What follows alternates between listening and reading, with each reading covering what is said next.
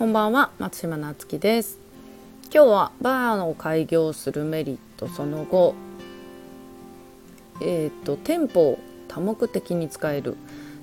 というテーマでお話していきたいと思います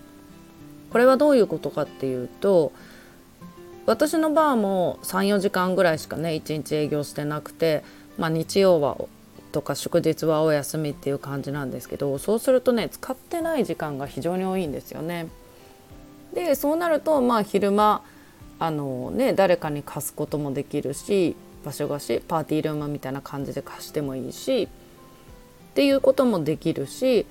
もしねこれ1本でやられてる方だったらあの昼間にねランチ営業するっていうのもできちゃうんですよね。あのお店をね使ってない時間を有効的に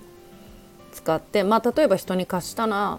まあその分ねあの1時間いくらとかでお金もらうこともできるしまあ自分でランチ営業とかすればその分ねあのバーの営業に比べて収入も増えるようになるんで非常にねあのいろんな使い回しができるっていう点がねすごくいいかなと思ってます。私はあの空いてる時間にまあやっぱり知ってる人だけあのに貸したりとか、まあ、自分がね友達と,、えー、とちょっと集まったりするのに使ったりっていう感じでもしてますね。あのうちはカラオケもつけてるんで結構あの身内だけで貸し切りみたいな感じでね、すごく使いやすいようにしてるんでそういうところでもねそういうのも考えて店舗借りると非常にあのやりやすいかなと思ってます。